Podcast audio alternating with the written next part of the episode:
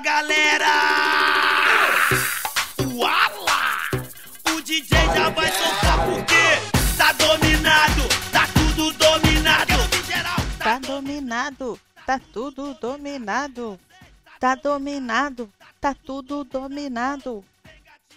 Eu acabei de finalizar uma aula particular e durante a aula a conversa encaminhou para essa música. Tá dominado, tá tudo dominado. Essa música me trouxe muitas memórias Brasil dos anos 2000. Tá dominado, tá tudo dominado. Profaju na área, seja bem-vindo. O seu podcast 100% em português chegando para desejar uma ótima semana. Tá dominado, tá tudo dominado. Uma ótima semana para você que escuta esse podcast caminhando, que escuta levando o cachorro para passear, escuta limpando a casa, escuta dirigindo, escuta dando um rolê de bike, escuta lavando a louça, escuta nos momentos de insônia e escuta para participar dos 30 minutos de conversação todos os dias, vocabulário novo. Pegue o seu caderno, a sua caneta e venha para a sua prática diária. Tá dominado! É para dizer que estamos controlando a situação, dizer que tudo está correto. Nós, você e eu, somos o podcast Falar Português Brasileiro. No episódio de hoje, vamos falar sobre dinheiro, grana, bufunfa, Dilmas, Temers, Janjas. Entendeu nada, né? Às vezes, de acordo com cada governo e a inflação naquele período de governo, transferimos o nome do dinheiro brasileiro real para o nome do presidente daquele período. Por exemplo, Durante o governo Dilma, chamávamos o dinheiro de Dilmas. Quantas Dilmas custa? No governo do presidente Temer, chamávamos de Temers ou golpinhos. Quantos golpes vai me custar essa viagem para a montanha? Durante o governo Bolsonaro, não tivemos nenhum apelido para o dinheiro. Afinal, ninguém tinha dinheiro. Atualmente, com o governo do presidente Lula e com a esperança do povo em voltar a ter grana para comer picanha, a moeda está sendo chamada de janjas. Por exemplo, quantas janjas você pagou por esta camiseta? Interessante. Nesse governo, o apelido do dinheiro ser o da esposa do presidente. Hum, Será que é porque a mulher é quem manda? Estas formas de transferir o dinheiro para o nome dos presidentes é extremamente informal e usada em uma comunicação mais particular. Afinal, nós não sabemos a opinião do outro e devemos respeitar todas as opiniões. Em 2020, o Banco Central criou o Pix, mas antes de falar sobre este sistema de transferência monetária, vou contar um pouco da história do dinheiro. Bora lá? Desde cedo, na história da humanidade, nós atribuímos valor às coisas. Claro que nem sempre foi esse valor de mercado que o sistema capitalista nos impõe. Nós demos o valor de bem consumível para frutas, por exemplo, entre outros vegetais cultiváveis a partir do domínio da agricultura. Também demos valor aos animais, seja como companheiros, seja como prestadores de serviços, como proteção, além do consumo. Em determinado momento, passamos a atribuir valor a objetos específicos que representassem o valor de todas as outras coisas. Assim, desenvolvemos nossas primeiras noções de dinheiro. A princípio, o dinheiro foram pedaços de metais raros confeccionados na forma que conhecemos até hoje como moedas. As famosas moedas de ouro, prata ou de bronze, por exemplo.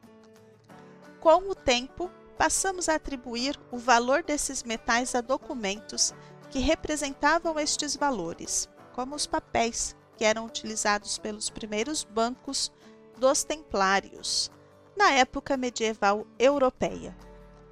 Era possível depositar a sua riqueza em ouro e outros materiais em um banco numa localidade. Receber um documento que atestava que o banco estava em posse daqueles seus valores e retirar parte ou total desta riqueza em um outro banco templário em outra cidade através desse documento.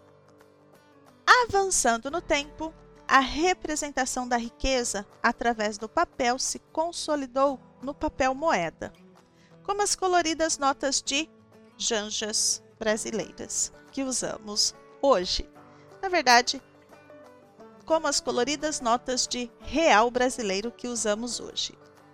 Consolidou-se tanto a ponto de praticamente esquecermos que o papel é apenas representativo e considerarmos que as notas e moedas são o próprio valor. Em determinado momento do século XX, tivemos o surgimento dos cheques, que apesar de não serem dinheiro, ainda são uma representação física do valor monetário.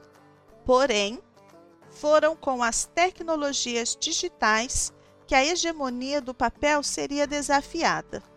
Do final do século XX para o início do século XXI, o desenvolvimento da internet e dos computadores permitiu que as finanças também se digitalizassem ao nível de alcançar os consumidores no seu dia a dia.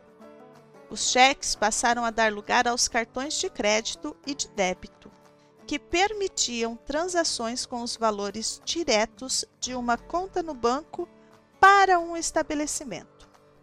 Mais recentemente, o Brasil deu ainda mais um passo adiante.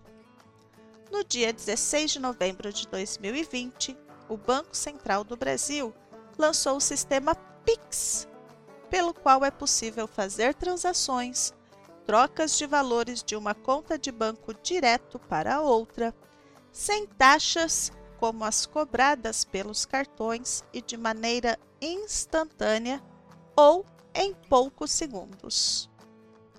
O Pix possibilitou uma grande inclusão financeira, já que se tornou um dos principais meios de pagamento para pequenos negócios, o que diminui a carga tributária que pesa tanto no orçamento de empresas desse porte. As empresas ganham mais eficiência e competitividade, além de ter seus custos baixados. Também os clientes têm uma melhora na experiência e maior segurança nos pagamentos. O Pix também incentiva a eletronização do mercado de pagamentos no varejo, o que tende a diminuir a circulação do papel moeda. Basicamente, a pessoa que tem uma conta ativa em qualquer banco ou instituição financeira física ou online pode cadastrar seu e-mail, número de telefone ou de CPF, além de um código aleatório gerado automaticamente, como chaves PIX através das quais podem receber transferências de quaisquer outras contas também cadastradas no Pix. Mas é claro que nem tudo são flores com o Pix. Assim como qualquer outra forma de pagamento, há golpes na praça aos quais devemos estar sempre atentos.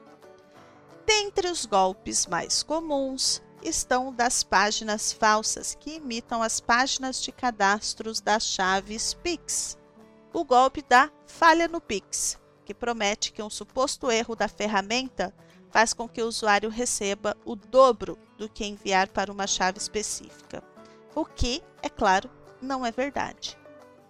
Também tem o golpe do WhatsApp clonado, em que os golpistas pedem dinheiro aos contatos da pessoa que teve a conta hackeada, e o golpe das falsas centrais de atendimento que se passam por bancos para conseguir informações como senhas de acesso às contas bancárias. Algumas medidas de segurança podem ser tomadas para evitar esses e outros golpes, como não acessar páginas suspeitas na internet, não clicar em links recebidos por e-mails para cadastro de chave Pix, não fazer cadastro no Pix a partir de ligações telefônicas, não fornecer senhas ou códigos de acesso fora dos sites e aplicativos dos bancos. E não fazer transferências para amigos ou parentes sem confirmar se é realmente a pessoa que está pedindo. Como tudo nesta vida, há lados positivos e negativos, no Pix também. E como tudo que envolve dinheiro, devemos tomar muito cuidado para não caírem em rascadas. E você? Qual é o método de pagamento que você mais usa?